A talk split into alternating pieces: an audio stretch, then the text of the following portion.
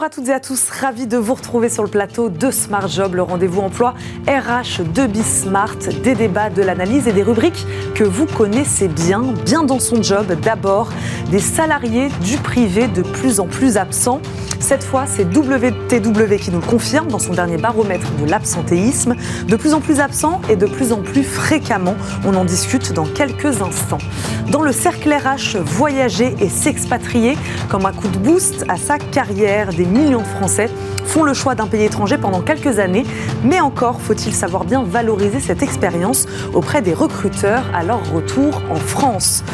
Et enfin, dans Fenêtre sur l'emploi, la pénibilité au travail, une épine dans le pied des organisations syndicales et patronales depuis des années. La création d'un fonds d'investissement dédié à la prévention de l'usure professionnelle, prévu par la réforme des retraites, devrait cette fois les pousser à négocier. J'ai tout dit, on commence comme promis par bien dans son job. C'est parti.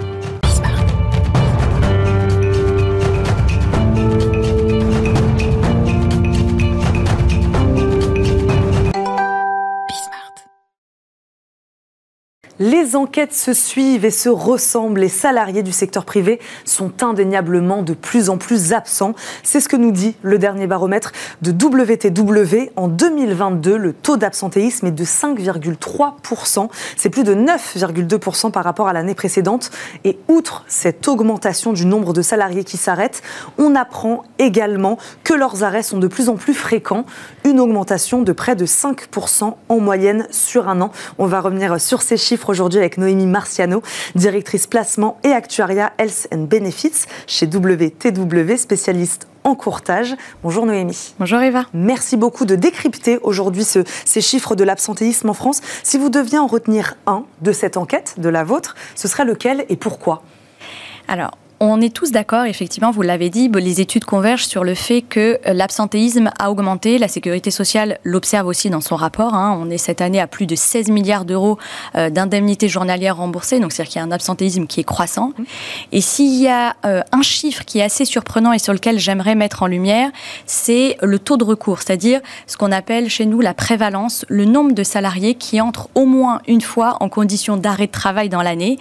Et ce, ce nombre qui concerne aujourd'hui tout type de population, qu'on soit jeune, qu'on soit une femme, qu'on soit un homme, qu'on soit euh, euh, dans une petite entreprise, dans une plus grande entreprise, qu'on soit un cadre ou qu'on soit un employé, on a finalement un taux d'exposition qui explose en 2022. Oui, c'est celui-là qui vous surprend finalement, c'est ce chiffre-là qui vous surprend.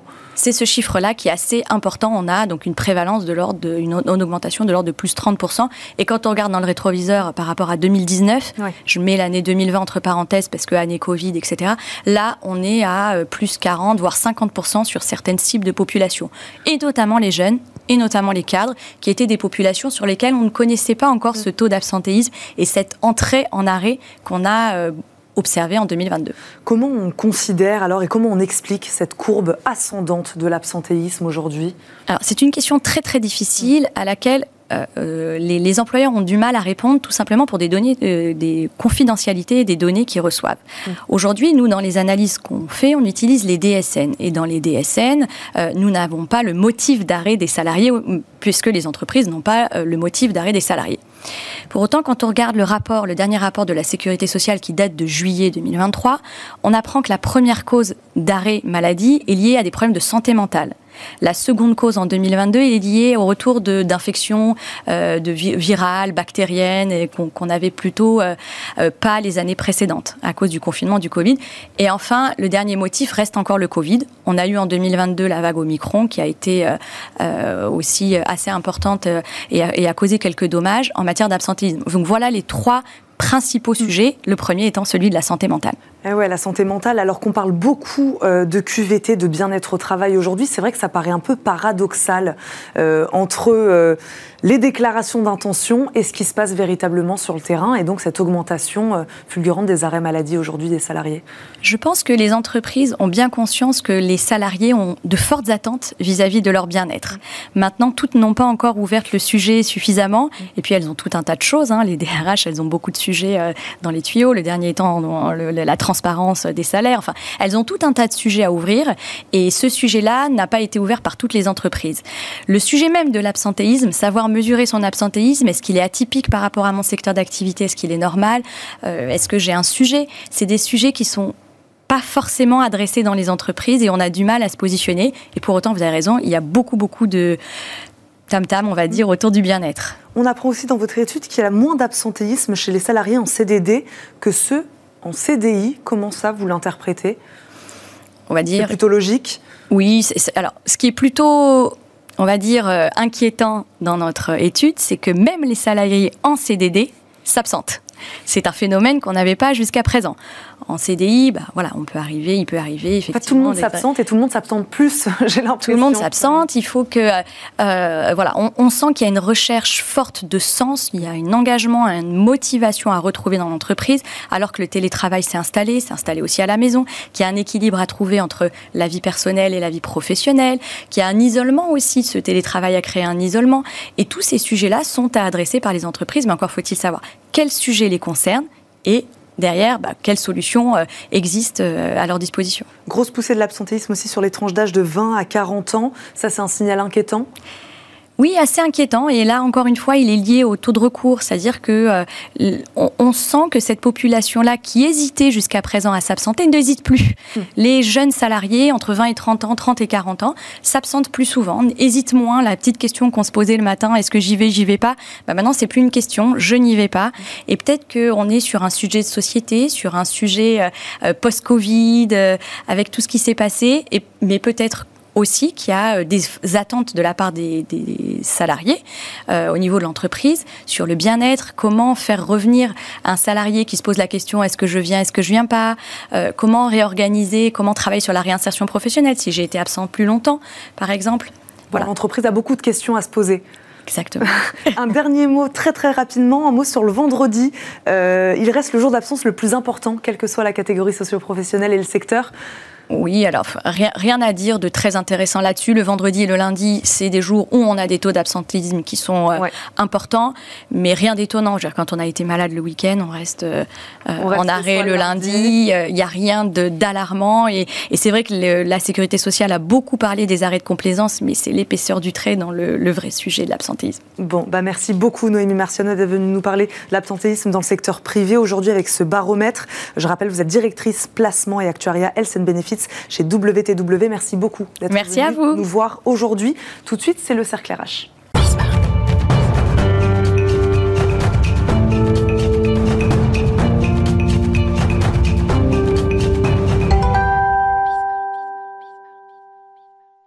S'expatrier pour booster sa carrière. Qui n'a jamais rêvé d'aller travailler quelques années aux États-Unis ou au Canada Certains Français l'ont fait, beaucoup, même puisque le ministère des Affaires étrangères estime au total qu'autour de 2,5 millions de citoyens français résident en 2023 à l'étranger.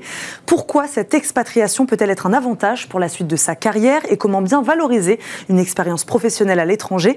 Réponse aujourd'hui avec nos deux invités. Caroline Gaillard, associée chez Yourside, nous accompagne. Bonjour Caroline. Bonjour Eva. Merci beaucoup de nous accompagner. Jean-Claude Beaujour nous accompagne également, avocat international en droit des affaires. Bonjour. Bonjour. Je vous voyais noter, je ne me suis pas trompé dans le chiffre, Jean-Claude Beaujour, 2,5 millions de citoyens français qui résident à l'étranger en 2023. Qui, qui, vivent à l'étranger, ça ne veut pas dire que... Qui travaillent. voilà, ça ne veut pas dire qu'ils travaillent tous. Tout à fait. Euh, et on en parlera justement par rapport à votre sujet.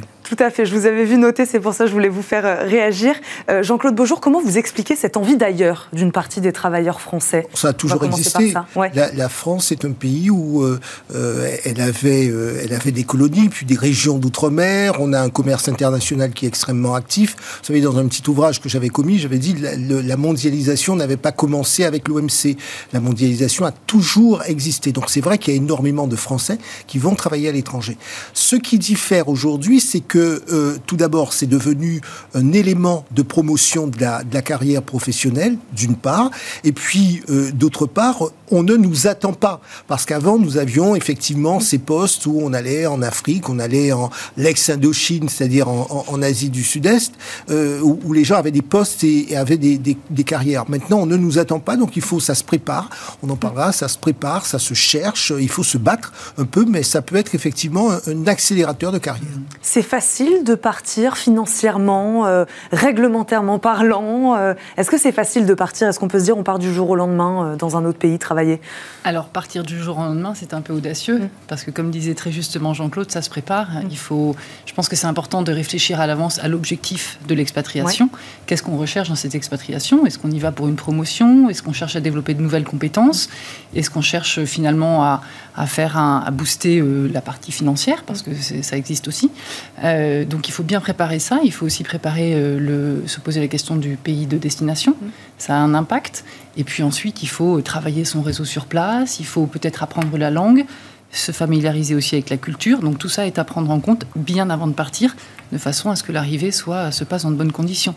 Jean-Claude Beaujour, on a parlé euh, ces, dernières semaines de la fin du Golden Package à l'expatriation. Euh, qu'est-ce qui promettait ce Golden Package qui tend donc à disparaître, on a l'impression? Vous savez, il y, a, énormément de choses. Dans le Golden Package, vous aviez euh, un salaire beaucoup plus, plus élevé, le logement, la voiture, parfois le chauffeur, la domesticité, les billets d'avion et même une compensation de salaire pour le conjoint ou la personne qui vous qui suivait dans, le, le, cas échéant et qui étaient peut-être parfois privés d'emploi. Il y avait aussi la scolarité des, enfants. L'école française coûte excessivement cher aux États-Unis, que ce soit à New York, que ce soit à Los Angeles ou à Tokyo.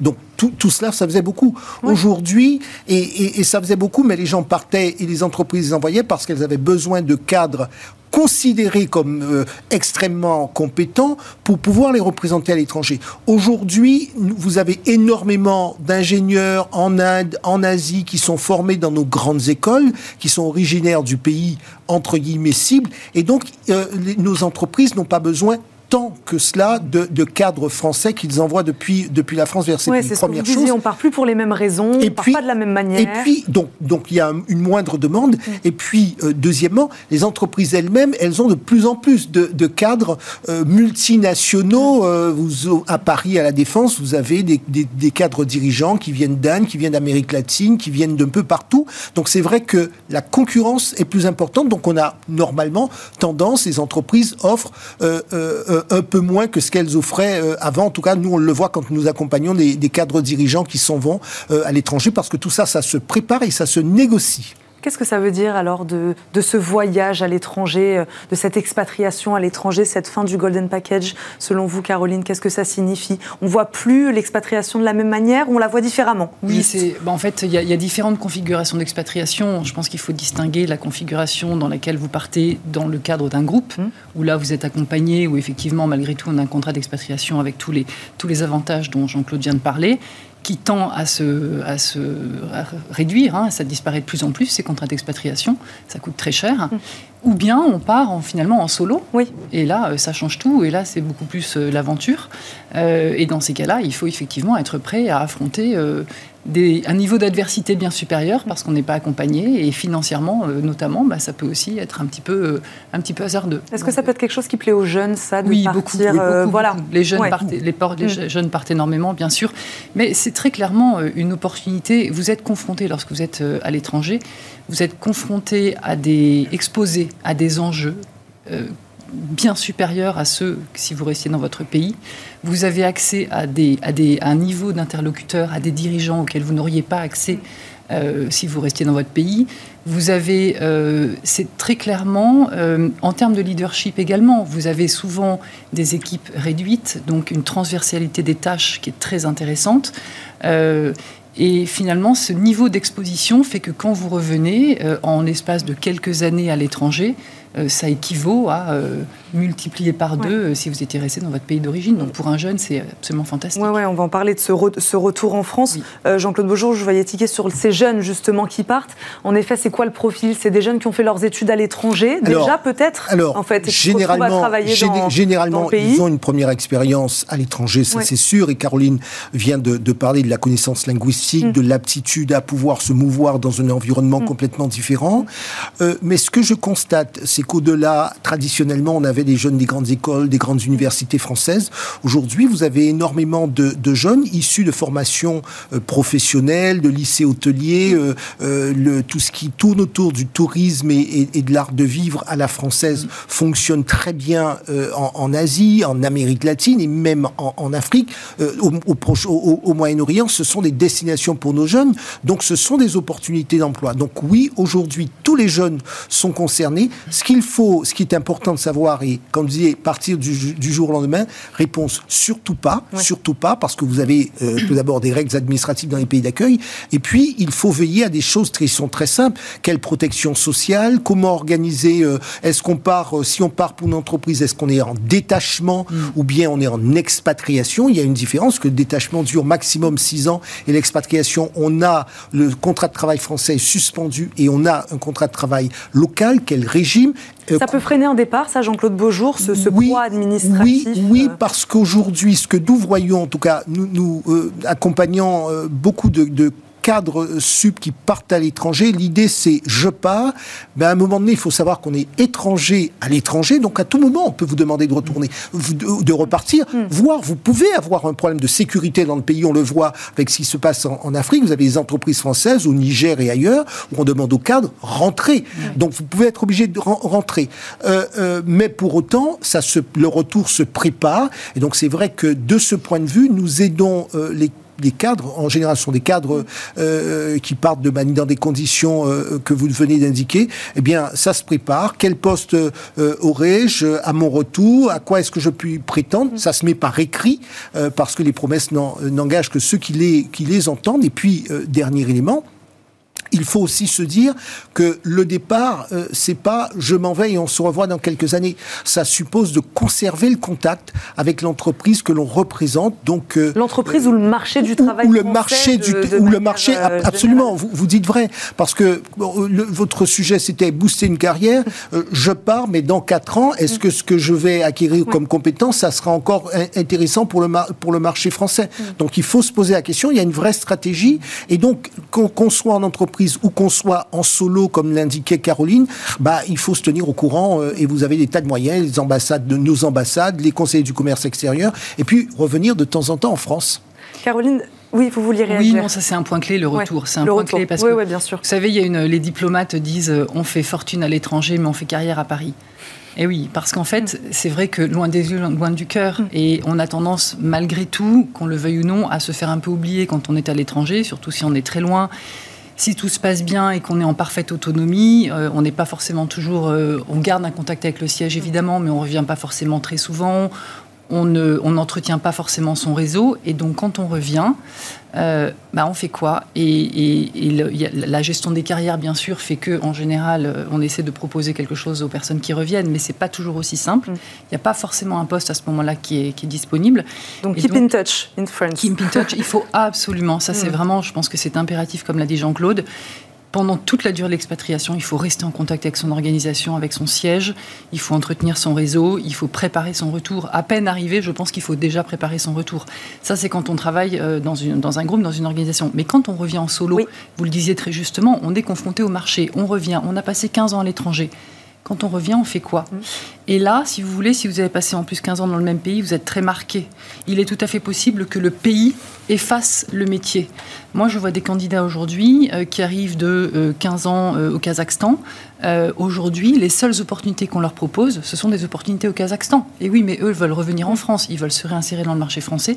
Or, la seule chose qu'on leur propose, c'est quelque chose qui les ramène vers leur pays d'expatriation. C'est pas simple. Hein. C'est intéressant, c'est ce que vous disiez tout à l'heure, l'impact stratégique du pays dans lequel on choisit d'aller. C'est pas du tout anodin. Et même si vous avez, par exemple, 15 ans aux États-Unis, ça mm. peut être exactement le même problème. Donc, il faut être très attentif à cela. Soit on vit dans un pays, on se, on se dit, on a envie de vivre en Australie, on part vivre en Australie, et puis euh, après, advienne que pourra. Mm. Mais si on est véritablement dans une démarche professionnelle, on peut avoir intérêt à avoir fait un peu d'Australie, et puis au bout d'un moment, bouger à Singapour, ou bien faire un peu d'Europe, mm. avant de retourner en France, parce que ce qu'apprécie aussi, donc ça c'est un point, ça je le constate bien euh, chez un certain nombre de, euh, d'entreprises, entreprises, euh, elles vont valoriser des gens qui ont une expérience expatriée diversifiée.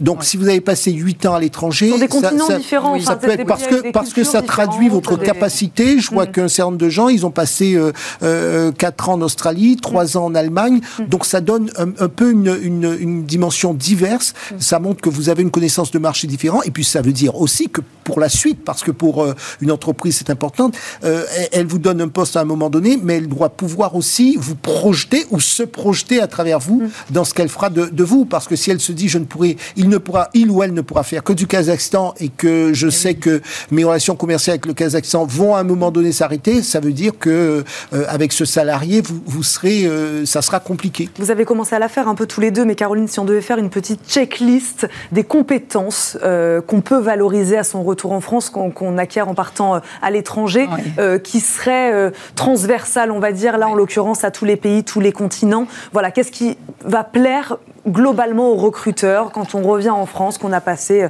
quelques années à l'étranger? Et je suis bien placée pour le savoir parce qu'en tant que, en tant que recruteuse et chasseuse, de tête, euh, c'est effectivement, ce sont des profils qu'on valorise énormément. Et, ce qu'on aime en fait dans ces profils-là, c'est avant tout la capacité d'adaptation, mmh. la résilience et aussi probablement une capacité à se connaître soi-même. Vous savez, il y avait un philosophe allemand, euh, Von Kisserling, qui disait le chemin le plus court vers soi-même, c'est de parcourir le monde. Pourquoi? Parce qu'en fait, le choc des cultures provoque des réflexions d'autodiscernement qui vont vous permettre d'avoir euh, d'avoir accès entre guillemets à votre à la, connaissance de vous-même. Et ça c'est extrêmement intéressant. Donc c'est vrai que cette capacité de on apprend une autre facette de soi, on est un peu quelqu'un d'autre aussi. et on, apprend à se connaître. Exactement, on se connaît, on est exposé, on sait comment on réagit dans des situations avec un niveau d'adversité un peu élevé. Et ça c'est extrêmement intéressant parce que c'est une compétence qui va être transférable finalement dans bien d'autres situations et dans, dans différents pays. Donc cette flexibilité, cette adaptabilité, cette résilience, c'est vraiment une compétence qu'on recherche et qu'on va, nous, en tant que recruteurs, euh, pouvoir valoriser sur des profils internationaux. C'est intéressant, une petite question annexe, hein, vraiment une mini parenthèse. Vous en parliez tout à l'heure de l'apprentissage de la langue.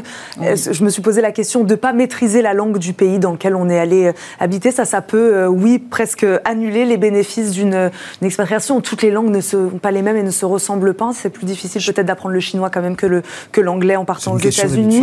Voilà, je sais pas. Par exemple, voilà, je peux vous dire, j'ai passé 15 ans en Russie. L'apprentissage du russe, c'est quelque chose. Hein, ça s'apprend pas, c'est pas une langue qui s'apprend en deux jours. Et en revanche, le fait de ne pas connaître la langue, de ne pas la pratiquer, vous expose à des, à des malentendus, à des erreurs de compréhension qui peuvent être extrêmement préjudiciables, professionnellement, mais, mais sur le plan personnel également. Hein. Derrière, une, derrière une langue, il y a une culture. Donc, euh, pour avoir été moi-même étudiant en langue zo, on, apprend une langue, mais on apprend aussi une culture. Il n'est jamais trop tard pour pouvoir apprendre. Donc, je le précise, même pour ceux qui partent un peu plus tardivement, c'est bien parce que, euh, y compris pour le, le cerveau, ça confronte. Et puis, c'est une forme de respect vis-à-vis des interlocuteurs. Leur dire qu'on fait l'effort euh, de, parler leur langue, euh, c'est aussi marquer une, un peu de respect. Voyez-vous, pour nous qui sommes occidentaux, lorsqu'on parle l'expatriation, vous êtes étranger, c'est vrai qu'il peut y avoir un préjugé et de montrer à votre interlocuteur que vous êtes respectueux de sa culture, eh bien c'est déjà commencer à gagner sa confiance. Bon, vous savez comment partir et vous savez comment valoriser votre départ. Et revenir. Et revenir, exactement. Merci beaucoup Caroline Gaillard d'avoir répondu à nos questions. Je rappelle, vous êtes associée chez Yourside et Jean-Claude Beaujour, avocat international en droit des affaires. Merci beaucoup. Merci à vous les deux. On termine cette émission par Fenêtre sur l'emploi.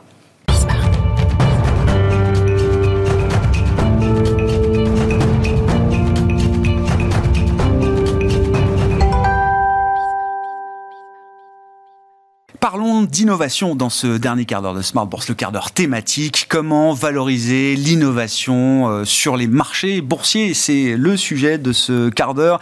Et euh, notre invité qui nous accompagne, Anis Lalou, directeur des investissements chez Aperture Investments. Bonsoir Anis. Bonsoir Grégoire. Merci beaucoup d'être euh, d'être là. Si on regarde les choses au moment où on se parle, septembre 2023, on voit un contexte de marché où les taux n'ont pas encore totalement trouvé leur équilibre dans ce, ce nouveau monde, pour dire les choses c'est pas le sujet de, l'entretien, mais c'est important pour la question de la valorisation des entreprises boursières et notamment la question des entreprises les plus innovantes, celles qui ont des parcours euh, euh, exponentiels, celles qui ont des parcours de fusée où les choses bougent tellement vite que ah on est toujours un peu à la traîne et regarder la valorisation de ces entreprises est parfois un exercice compliqué. Et on voit d'ailleurs, j'aimerais bien qu'on puisse développer cet exemple avec vous, Anis. On peut voir des entreprises, alors parmi les plus emblématiques du moment en matière d'innovation dans l'IA comme Nvidia, qui voient leur multiple de valorisation mais passer du simple au double et du double au simple en quelques mois.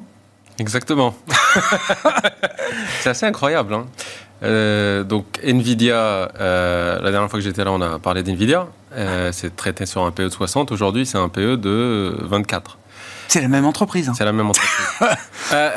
À la différence près, c'est que entre la dernière fois où on s'est parlé, donc c'était février-mars, et aujourd'hui, euh, les fondamentaux de la société se sont améliorés, ce qui est assez extraordinaire. Et donc, euh, on a eu deux résultats, deux résultats assez extraordinaires, et euh, au final, on se retrouve avec un bénéfice par action qui a doublé, et d'où le, le rating du stock. Donc aujourd'hui, qu'est-ce qu'on voit? Eh bien, on voit encore une accélération de déploiement de l'IA. C'est ce qu'on voit. Hein. Mmh. C'est pas une course, c'est pas un marathon, c'est une course. Euh, qu'est-ce qu'on voit par ailleurs? On voit beaucoup plus de LLMs. Hein. Avant, on n'avait que ChatGPT. Aujourd'hui, euh, on a euh, Lama 2, on a même des modèles Abu Dhabi, Falcon 40, Claude 2, et aujourd'hui, on vient de voir Amazon qui a mis 4 milliards encore sur la table. Donc ça continue à être une course. Euh, et donc, euh, en face de ça, quand on voit qu'il y a des fondamentaux qui sont en train de s'accélérer et des multiples qui sont en train de se comprimer, euh, bon, vous l'avez mentionné au début, il y a ce phénomène de, de taux, de, taux et de rebalancement, mais c'est effectivement c'est intéressant. C'est sans doute des opportunités quand on pense au valo de ces actions qui typiquement ne sont pas euh, bon marché. Ouais, ouais, c'est ça. Oui, parce que 24 pour une boîte de croissance, d'hyper croissance, c'est pas très cher. Hein. C'est des, multiples soutenables pour plein d'entreprises euh, aujourd'hui. Et donc il y a c'est pas encore la fin de l'histoire boursière de l'IA parce que le marché, euh, euh, le marché boursier notamment a, toujours un peu cette euh, cette idée de, de jouer le endgame très vite. C'est-à-dire que dès qu'il y a quelque chose de nouveau qui rentre en jeu, alors je sais pas comment c'était avant. Avant peut-être que on attendait de vérifier mois après mois que les opportunités se matérialisaient et donc le, cours de bourse progressait de manière peut-être plus plus linéaire, plus graduelle. Là, les choses vont très vite. Le marché joue tout de suite la fin de l'histoire. Mais vous dites là on est loin encore de cette situation euh, sur le plan boursier quand on regarde un thème comme celui de l'IA. Je pense, oui, effectivement. Et ça me paraît, euh, par rapport à, l'historique, hein, on est dans un bouleversement euh, d'un point de vue technologique qui ressemble peut-être à Internet ou à l'électricité. Donc si on regarde, ces phénomènes typiquement prennent 8 ans. 8 à 10 ans, hein, c'est ce qu'on ce qu'on voit historiquement. C'est des cycles qui prennent 8 à 10 ans. Nvidia a parlé d'un cycle de capex sur les data centers pour ne parler que des data centers, sachant que ça touche quasiment à tout, euh, de, de, 10 ans. Euh, alors, euh, effectivement, on veut bien croire que tout va tellement plus vite aujourd'hui mais c'est difficile à croire qu'un cycle qui, qui, dure 8 ou 10 ans a déjà été joué sur un court terme. je comprends. Surtout quand il y a un... Ouais, bien sûr. Et, euh, quelques mois après, effectivement, ça fait 3-4 mois qu'on s'est peut-être pas vu euh, à Nice, mais pour un investisseur, et notamment dans les, les, marchés publics, hein, les marchés cotés, euh, on n'est plus au stade où il y a seulement euh, Nvidia, enfin le fournisseur de pelles et de pioches. On trouve déjà un univers d'investissement investissable, mondial, qui commence à devenir euh, intéressant, suffisamment profond également pour la partie boursière, j'allais dire, d'une allocation. Absolument, absolument. Et, et pas seulement mondial, mais j'ai aussi envie de dire européen.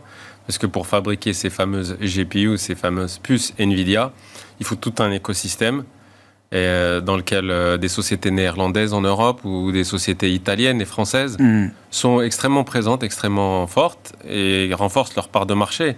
Donc euh, elles, sont, elles, se font des côtés aujourd'hui. Donc vous disiez le marché est en train de clôturer à moins. Ouais, ouais. Euh, elles se font des côtés dans un environnement où on est plus préoccupé par les ajustements de cycle qui sont peut-être aussi de manière euh, tout à fait technique. Il faut par exemple que le 10 ans rattrape un petit peu le 2 ans. Euh, il faut que la Banque centrale fasse son travail technique de quantitative tightening. et donc, au fur et à mesure que ces choses se passent, effectivement, on peut avoir des, petites... mais ça, c'est une mécanique de marché. Ça, ça remet en rien en cause le cycle de capex, d'investissement qu'on a devant nous sur sur ces thèmes de l'innovation et celui de l'IA en particulier. On est en plein dedans. C'est vraiment intéressant de voir les deux partir dans deux sens. c'est ça. Les, valorisations qui se compriment et les, fondamentaux qui s'améliorent. Le jour où les taux effectivement bousculent encore un peu les marchés, ben, alors en, France et en Europe, c'est Xavier Niel à travers Iliad qui va mettre 200 millions d'euros d'investissement pour renforcer l'écosystème autour de, de l'IA. Bon, bah 200 millions, c'est à notre mesure, mais c'est pas rien non plus. c'est quand même, il y a une volonté, il y a des acteurs privés qui ont cette cette volonté. Euh, ce qui m'intéresse aussi dans, l'innovation, c'est de voir ce qui se passe, euh, par exemple, autour de la santé. On a beaucoup parlé des vaccins, euh, ARN, etc. Il y a visiblement un nouveau champ d'innovation. Quand je dis nouveau, ça fait déjà quelques mois, voire quelques trimestres, même une paire d'années pour les acteurs innovants, de ce champ de lutte contre l'obésité qui est en train de changer de dimension. Et là aussi, on a peut-être quelque chose d'un raz-de-marée quand on sait les troubles, les dommages associés à l'obésité et le fait qu'on est aujourd'hui dans le monde développé euh, une personne sur quatre en situation d'obésité au sens médical du terme et peut-être même une sur deux quand on parle d'un marché comme le marché américain. Oui, oui, euh, l'obésité, je suis tout à fait d'accord avec vous. Non seulement c'est... Euh, ça change tout, mais ça, je pense qu'on est vraiment sur des médicaments qui sont d'une nature tout à fait nouvelle. Hein. Ça prend beaucoup plus de temps de nos jours de développer des médicaments, d'où l'importance de l'IA d'ailleurs, pour reparler de l'IA, qui joue un rôle considérable en fait à accélérer la recherche pour les médicaments. Mais quand on trouve des nouveaux médicaments aujourd'hui, ça a un impact assez important. Donc moi, je regarde ce médicament contre l'obésité non pas comme juste un médicament euh, qui fait perdre du poids, mais on a des études aujourd'hui, donc la fameuse étude SELECT, qui, qui montre en fait que ça réduit les risques cardiovasculaires. J'ai envie d'aller bien au-delà que ça. Hmm. C'est que le poids euh, dans un individu est positivement corrélé souvent avec l'âge. On est sur des médicaments qui vont nous faire reculer dans l'âge et donc euh, allonger la durée de vie. Euh, et c'est vraiment l'enjeu qu'on est en train de voir avec ces, nouveaux médicaments et je trouve ça extraordinaire. Hein. Et vous faites un lien, c'est intéressant, hein. IA et santé, IA et médecine, c'est deux domaines qui vont, qui vont bien ensemble. Absolument, absolument. Le, corps humain est plein de data. et donc, euh, connecté un petit peu, il y a, y a, quelque chose comme... Euh, 10 000 pièces de recherche euh, scientifiques qui sont publiées tous les jours. C'est impossible pour un être humain de lire toutes ces pièces de recherche, de, de les comprendre dans leur euh, portée scientifique, alors qu'on sait les large language models, si on les entraîne bien, eh bien on peut lire toute la recherche, et non seulement lire la recherche, mais trouver et introduire des connexions et des zones euh, d'intersection qui sont très difficiles pour un être humain de faire, si, à, moins qu'il ne dorme pas ou qu'on fasse des équipes qui fassent que lire. Et donc voilà, donc c'est le genre d'application qui se prête tout à fait naturellement au déploiement du LLM. On revient sur Nvidia. Eh ouais, c'est incroyable. On parlait de Novo Nordisk, hein, bien sûr, je le cite. On a beaucoup parlé sur cette antenne, groupe euh, danois qui euh, partait de, de, l'insuline et qui a développé à partir des mêmes molécules, effectivement, des, avec des dosages différents, des, des, médicaments efficaces sur la perte de poids et sur le bénéfice cardiaque. Pour l'instant, en attendant euh, d'autres études et d'autres bénéfices peut-être autour de ces produits. Il y a un américain, Eli qui est très présent également sur ce, sur ce marché et du diabète et de, l'obésité euh, aujourd'hui. Euh, plus globalement, euh, à Nice, on va rentrer dans la période de publication des résultats des entreprises et effectivement, quand on voit le marché un peu secoué par cette mécanique de taux qui pèse sur les valorisations, on sent quand même que cette période de publication, elle va être importante pour voilà retrouver un peu les fondamentaux des entreprises et évaluer un peu fondamentalement les les entreprises au-delà des, mouvements de taux sur, euh, sur les marchés. Qu'est-ce que vous en attendez, euh, Anis? Alors, comment je vois ça? Moi, on, repasse du macroscope au microscope. On va regarder les sociétés. Et euh, déjà, le macroscope, on a vu que le marché réagit. Donc, il y a eu une baisse, il y a un, entrée, un point d'entrée potentiellement. Alors, pourvu que les résultats du troisième trimestre soient OK, tiennent, eh bien, ça devrait donner encore une fois une petite bouffée d'oxygène au marché action. Alors, Qu'est-ce qu'on voit aujourd'hui? Bon, il y a des faiblesses dans des secteurs de la consommation. On voit une petite faiblesse dans le luxe, en relatif. Euh, mais on voit par exemple que l'auto tient. Euh, alors dans l'industrie, oui, on voit une faiblesse en Chine qui ne redémarre pas, mais en même temps l'Europe et les États-Unis tiennent. Donc bon an mal an, on devrait avoir pas que des mauvaises surprises, mais on devrait avoir, à mon avis, euh, des résultats qui tiennent à peu près et qui, encore une fois, mettent le, les spotlights sur la valorisation, sur le fait que il y a des niveaux, niveaux attrayants de, mm. pour rentrer. Mais quand on regarde le secteur auto euh, en Europe, euh, notamment, oui, euh, les PE, enfin les différentes métriques de valorisation montrent que, alors, est-ce que la récession est au coin de la rue? J'en sais rien, mais en tout cas, pour la valorisation de ces secteurs, il y a quand même quelque chose qui est déjà intégré, qui ressemble à une récession ou en tout cas un gros ralentissement. Absolument, et j'ai entendu Un grand intérêt, le débat qui a eu juste avant moi. Tout le monde n'était pas d'accord sur l'auto. Hein. Voilà, voilà. Mais effectivement, ça, ça presse pas mal de choses et ça presse aussi pas mal de disruption qui vient de la Chine, qui vient des batteries, qui vient des gens qui contrôlent les batteries versus les, ceux qui ne les contrôlent pas. Et je pense que tout cela est en train d'être digéré. Euh, peut-être il y a trop de constructeurs, peut-être il y a du M&A qui, qui, va venir euh, dans, le futur. Euh, mais en tout cas, effectivement, il y a, il y a un support de valo à un moment donné quand on a des sociétés, mm. même en déclin technologique, quand elles produisent des free cash flow, c'est souvent intéressant de les mettre, soit de les séparer, comme le fait par exemple Renault, euh, soit, soit de, de, les, de les avoir comme target et mener. Oui, bien sûr. Et donc vous dites, ces résultats vont, vont révéler à nouveau enfin, des, des, des marchés un peu à deux, à deux, vitesses. On va se refocaliser sur ces, ces marchés très polarisés entre des boîtes, alors effectivement, qui passent de 62 PE puis à 24, et puis on verra demain, et puis des boîtes qui restent collées avec des PE euh, très très faibles, malgré euh, des performances opérationnelles qui sont OK, comme vous dites. Effectivement, c'est l'environnement dans lequel on est aujourd'hui. Oui.